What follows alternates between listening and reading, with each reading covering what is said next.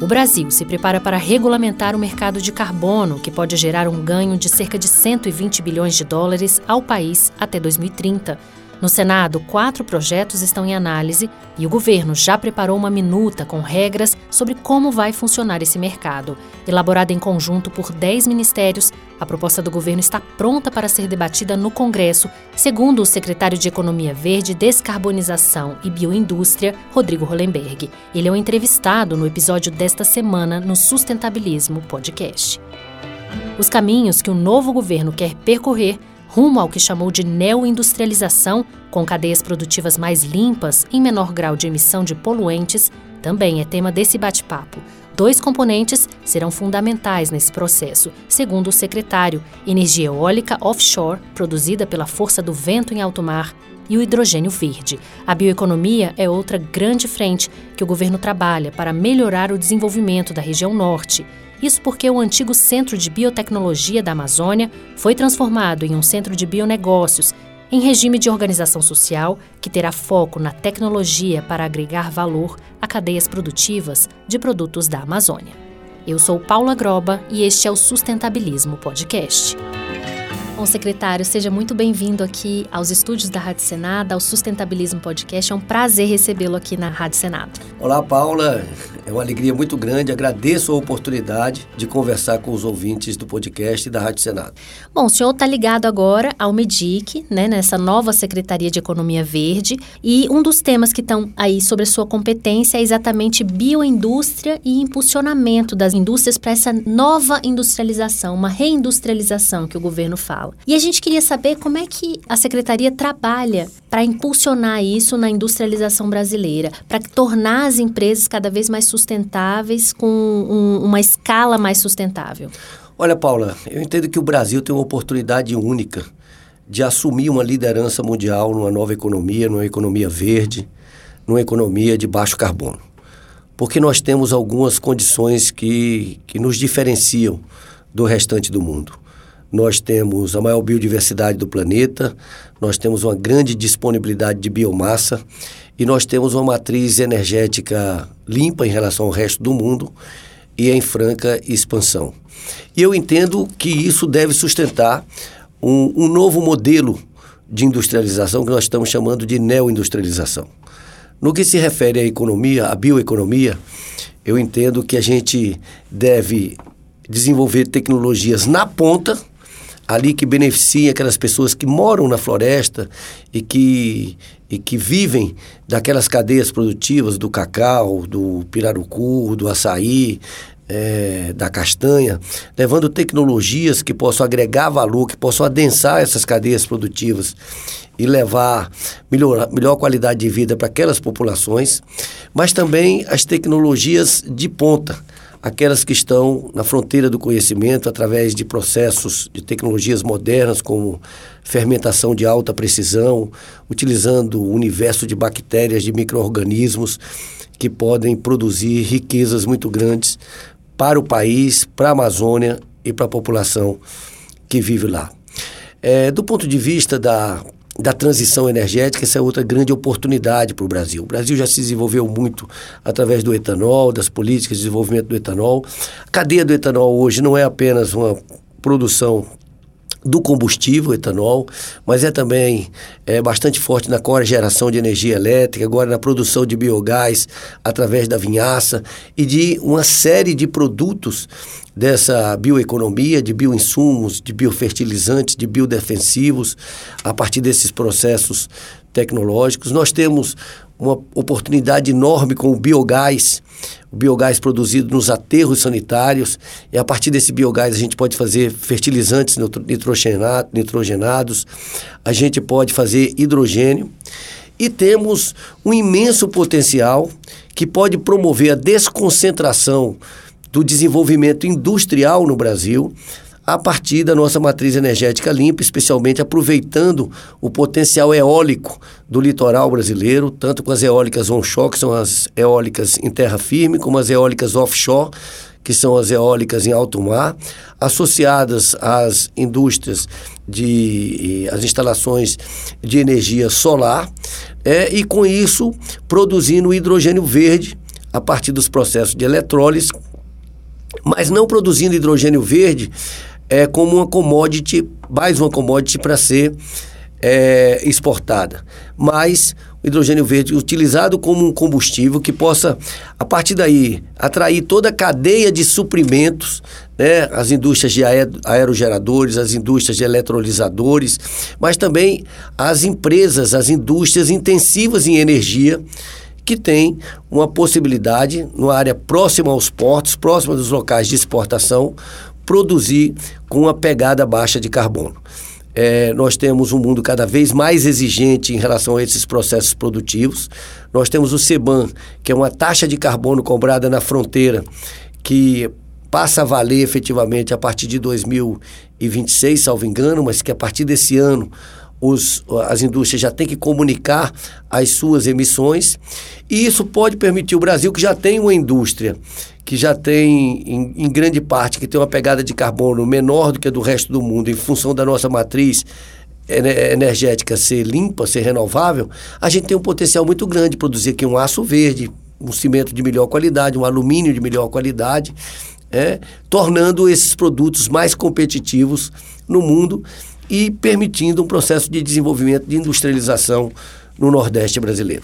Secretário, pelo que o senhor falou, são várias frentes, todas muito importantes, mas por onde a secretaria está começando a asfaltar esse caminho para poder efetivamente, lógico que tem algumas já atividades, ações já sendo feitas, até mesmo pelas empresas que buscam cada vez mais sustentabilidade, mas quais são os caminhos que a secretaria está buscando nesse primeiro momento para poder conseguir aí acionar todas essas cadeias? Olha, tão logo assumiu o Ministério da Indústria e Comércio e, e Serviços, o vice-presidente Alckmin é, determinou que a gente agilizasse o processo de qualificação da organização social que vai gerir o Centro de Bionegócios da Amazônia. É, esse centro, durante muitos anos, foi um centro de biotecnologia, foi construído há 21 anos atrás, com estrutura imensa, são 27 laboratórios, tem alojamento para cientistas, tem centro de produção, planta industrial, mas pela falta de uma personalidade jurídica apropriada, ele nunca exerceu plenamente a sua missão. Agora, recentemente, o presidente Lula qualificou a organização social que vai gerir o Centro de Bionegócios da Amazônia, deixa de ser um centro de biotecnologia para ser também um centro de biotecnologia, mas, sobretudo, um centro de bionegócios.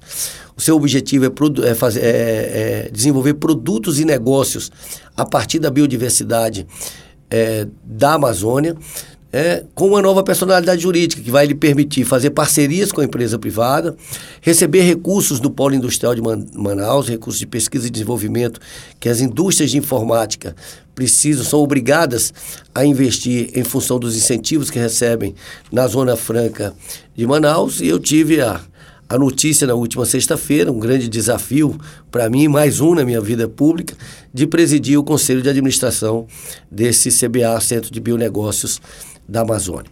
Em outras frentes, nós estamos trabalhando, como você disse na abertura, nós estamos é, com 10 ministérios trabalhando na, na numa construção de uma posição do governo sobre o mercado regulado de carbono.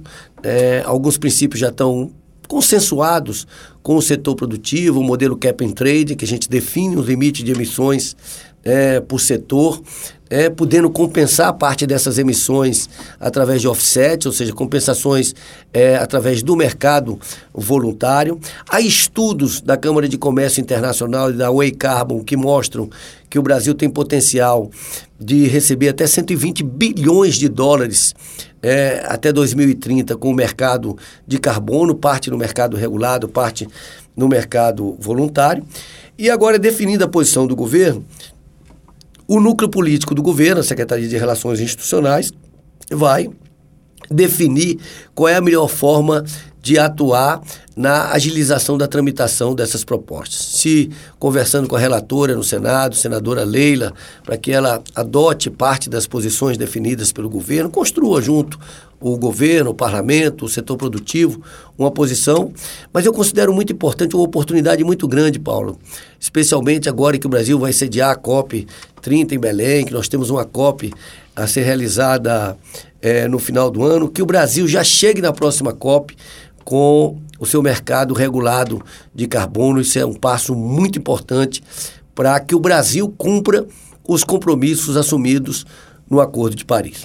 Por outro lado, nós também estamos trabalhando para com expectativa positiva de que possamos regulamentar também brevemente, aprovar o projeto já aprovado no Senado e que agora tramita na Câmara dos Deputados, que regulamenta as eólicas offshore.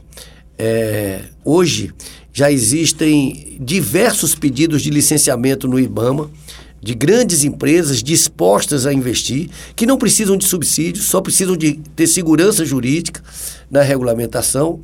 E o IBAMA hoje não consegue conceder essas licenças por falta de regulamentação.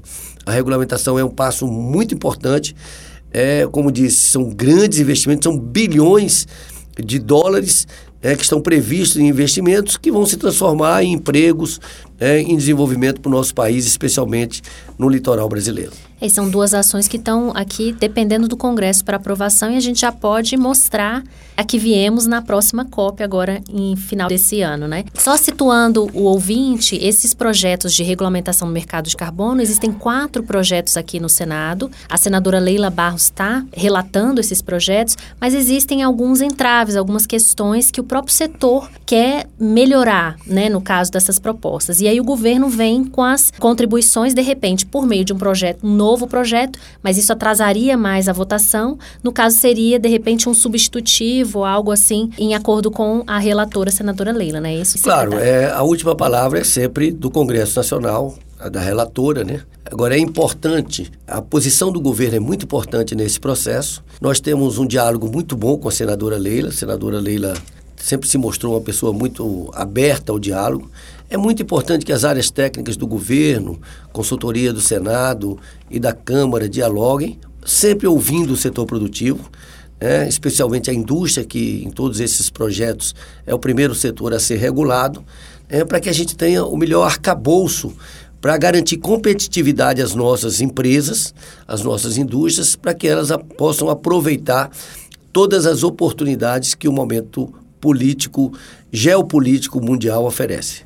Na sua avaliação, quais os desafios e o que, que essa proposta ela tem que ter, imprescindivelmente, ela tem que ter para poder exatamente atender aos anseios tanto do mercado quanto do Brasil? Ela cria o Sistema Brasileiro de Comércio de Emissões, criando uma autoridade competente que vai elaborar receber as contribuições dos ministérios e elaborar uma proposta de metas setoriais que serão submetidas a um conselho maior, composto por ministros. Ela define o modelo cap and trade, ou seja, você define um limite de emissões é, por setor e distribui as cotas de emissão.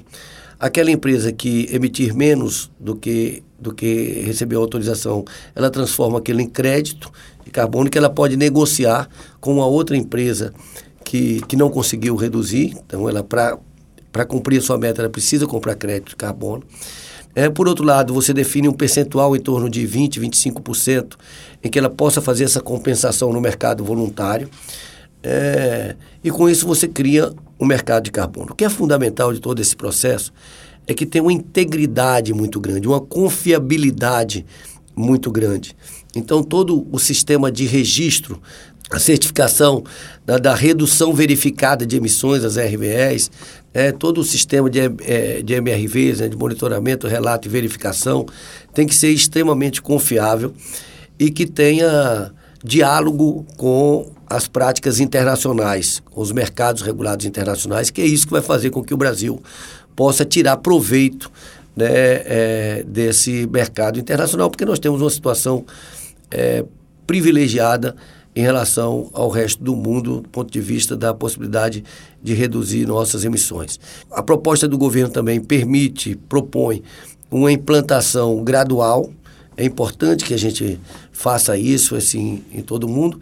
E eu defendo que a gente utilize os recursos do FNDCT, do Fundo Nacional de Desenvolvimento Científico e Tecnológico, para a gente financiar e desenvolver uma capacidade brasileira reconhecida internacionalmente, isso é muito importante, o reconhecimento internacional de mensuração, de verificação, de certificação, né, para que a gente tenha integridade nesses nossos, nesses nossos créditos de carbono, mas ao mesmo tempo a gente não, não, não dependa de certificadoras internacionais. Com relação ainda ao mercado de carbono, o Congresso aprovou a medida provisória 1150, que fala sobre florestas concedidas e a possibilidade de mercado de carbono nessas florestas concedidas a empresas que ganharem a licitação e ficarem com a responsabilidade da manutenção dessas florestas.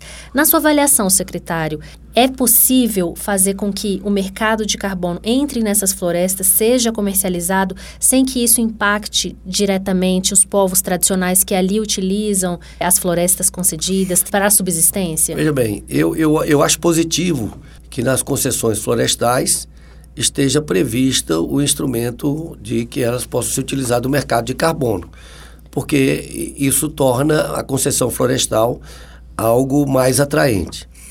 Mas o projeto, a proposta do governo deixa bem claro que áreas que envolvam territórios, populações tradicionais, populações indígenas, populações extrativistas, elas têm que ser consultadas e elas têm que ser beneficiárias também dos créditos do mercado de carbono. Então, eu, eu acho que é positivo, nós eh, nos manifestamos positivamente a essa medida provisória, mas é importante, e na proposta do governo, a gente tem algumas salvaguardas para garantir direitos aos povos originários, às populações indígenas, extrativistas, ribeirinhas, que ao longo dos anos preservaram a floresta. Outra questão aqui no Senado que muita gente vem colocando e falando sobre o potencial, inclusive que o senhor citou aí de hidrogênio verde. A gente criou uma comissão aqui, o Senado criou uma comissão especial do hidrogênio verde e vem estudando, conversando com especialistas na área. Esse é o combustível do futuro, muitos colocam, né? Como é que o senhor vê, além dessa questão, alguns senadores falam falam que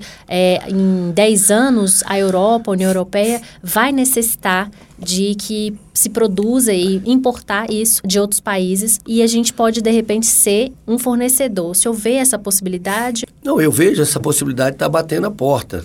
É, eu estou impressionado lá no Ministério, já recebi grandes empresas que estão prontas para investir. É, já recebi diversas embaixadas, embaixadas, especialmente embaixada da Alemanha, embaixada da Holanda, que já tem um contrato, é, a, a empresas, o, o porto de, de, de Roterdã, na Holanda, já tem um contrato com o porto de Pecém. Então você tem assim inúmeras possibilidades. O que eu acho é que o Brasil não deve se limitar a produzir hidrogênio para exportar como uma commodity. A gente pode exportar também, mas a gente tem que utilizar o hidrogênio para outras aplicações industriais, para a indústria de fertilizantes, ele é um componente importante é, para produzir amônia verde, por exemplo, é, e através da amônia você produzir é, os fertilizantes nitrogenados. Ela deve necessariamente a produção de hidrogênio atrair uma cadeia de suprimentos, como disse, é oportunidade de você industrializar o Nordeste brasileiro, é, atraindo indústrias de eletrolisadores, de aerogeradores, mas também indústrias pesadas que são intensivas no consumo de energia, que podem é, produzir os seus produtos industriais com a baixa pegada de carbono, se tornando muito mais competitivas no cenário internacional. Eu acho que a gente tem que construir. Além disso, você vai com isso você vai desenvolver também a, o conceito de porto indústria, que é um pouco o conceito que o o porto de PECEM já tem.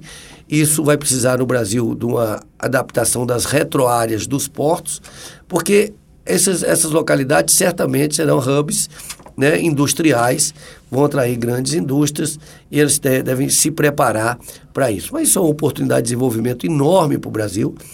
É uma, uma, uma, uma, grande oportunidade de uma neo-industrialização, de uma industrialização sustentada é, é, é, em bases renováveis. E nesse caso do hidrogênio verde, é necessário algum tipo de legislação específica? O Congresso pode contribuir de alguma forma para é, possibilitar que esse mercado realmente se desenvolva? O Congresso pode e deve, eu fico muito feliz de ver uma frente parlamentar presidida pelo senador Cid Gomes.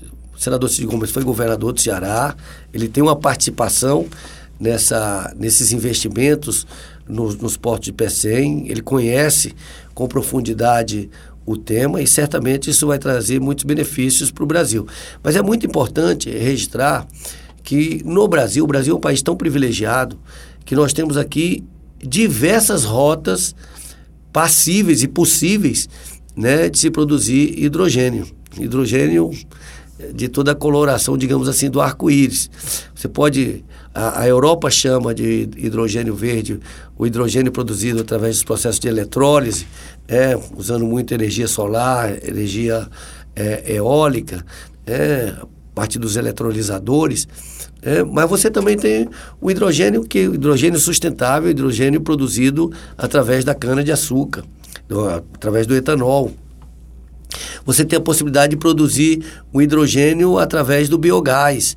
Você tem é, diversas alternativas. O hidrogênio a partir, agora mesmo, recebemos semana passada, uma empresa, Solation, se não me engano, que está com dois grandes projetos de produção de hidrogênio para produzir fertilizantes nitrogenados, um investimento no Mato Grosso, um investimento no Piauí, investimentos bilionários, é a partir da energia fotovoltaica.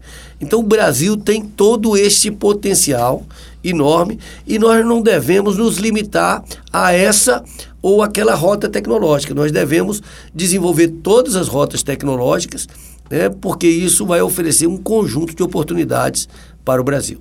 O senhor falou aí de desenvolver a região norte, inclusive com essa cadeia, nova cadeia produtiva do hidrogênio. A gente voltando lá para a região norte, então, falando sobre essa possibilidade, na verdade, confirmação de que o Brasil vai sediar a COP 30 lá no Pará.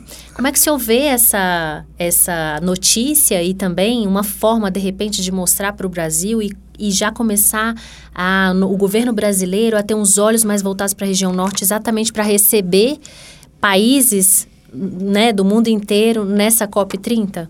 Eu acho uma notícia maravilhosa e, ao mesmo tempo, desafiadora.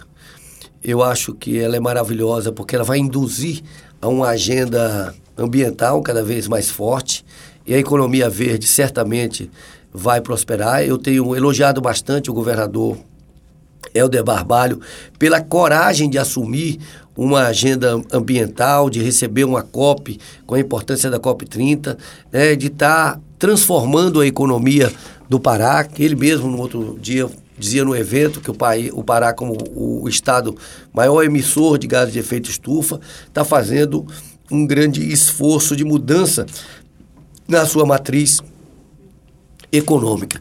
A gente teve uma notícia muito positiva recentemente, que já foi no mês de abril uma redução de 68% no desmatamento na Amazônia e o Pará deu a maior contribuição com uma redução de 71%. É, na redução do desmatamento. Nós temos uma boa notícia também que é a reativação do Fundo Amazônia, é, com o novo PPCDAN vai definir os escopos de investimentos no Fundo Amazônia. E eu penso também, Paula, que é, a COP30 deve ser um momento do Brasil é, é, numa articulação internacional liderada pelo Brasil, mas especialmente reunindo os países detentores de florestas tropicais, os países megadiversos, como Indonésia, como Congo, de definir instrumentos globais de valoração, de precificação da floresta em pé. A gente já evoluiu bastante com o Red com o Red Plus, é, e, é, e que a gente recebe um reconhecimento pelo, pelo desmatamento evitado.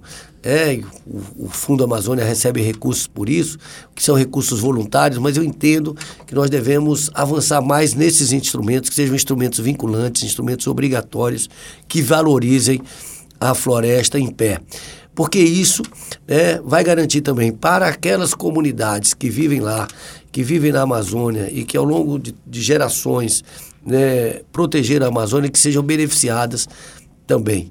Eu digo sempre que é o seguinte: se a floresta derrubada, a floresta queimada traz um prejuízo global, a floresta preservada traz um benefício global. E se muitas vezes o país é penalizado por estar desmatando a floresta, o país também deve ser premiado, deve ser reconhecido e valorizado por manter a sua floresta em pé. É, e esse é um grande apelo dos senadores do Norte aqui, inclusive, que falam que nós temos Fundo Amazônia, nós temos ONGs trabalhando na região Norte, mas infelizmente a região Norte ainda é a região com desenvolvimento social mais baixo do Brasil. Uma região tão rica em termos de preservação ambiental, em termos de floresta para o mundo inteiro, tem recursos para isso, mesmo assim ainda vive, a, a população de lá vive em condições condições ainda muito precárias. Esse é um grande desafio e eu tenho defendido muito o fortalecimento da, da, da rede de instituições de ciência, tecnologia e inovação de toda a região norte do país. Porque são essas instituições que já acumulam muito conhecimento ao longo dos anos, que tem que transformar, tem o desafio de transformar esse conhecimento em produtos e negócios que tragam benefício para quem mora na Amazônia. São aproximadamente 28 milhões de pessoas que vivem na região amazônica que têm todo o direito de ter uma vida digna, de ter uma, uma qualidade de vida melhor do que, que tem hoje. E eu tenho convicção que o fortalecimento dessas instituições de ciência e tecnologia e dessa articulação dessa rede de instituições de ciência e tecnologia com o setor produtivo pode produzir muita inovação e gerar negócios e produtos que vão levar ao desenvolvimento da região. Bom, secretário, a gente está finalizando a nossa entrevista, mas só para deixar bem resumido o que a gente falou aqui, a ideia agora é a aprovação de uma base legislativa, regras, né, para conseguir manter esse mercado de carbono com toda a segurança jurídica que precisa no país. A questão também da energia eólica offshore também aguarda uma votação no Congresso. Paralelamente a isso, o senhor assumindo aí a área de biotecnologia na Amazônia, Sucesso para o senhor e tomara que tudo seja aprovado para a gente poder levar bons resultados para a COP no final do ano. Muito obrigado. Espero poder voltar em breve aqui para estar tá comentando a aprovação desses projetos tão importantes para o Brasil e as consequências imediatas deles na nossa economia. Muito obrigado, Paulo. Um prazer falar com os ouvintes da Rádio Senado. Este foi o Sustentabilismo podcast da Rádio Senado disponível também nas principais plataformas de áudio do país, além do nosso site www.senado.leg/rádio/podcasts. Comigo na equipe do sustentabilismo estão Ângelo Magalhães e André Menezes. Eu sou Paula Groba e fico por aqui. Até o próximo episódio.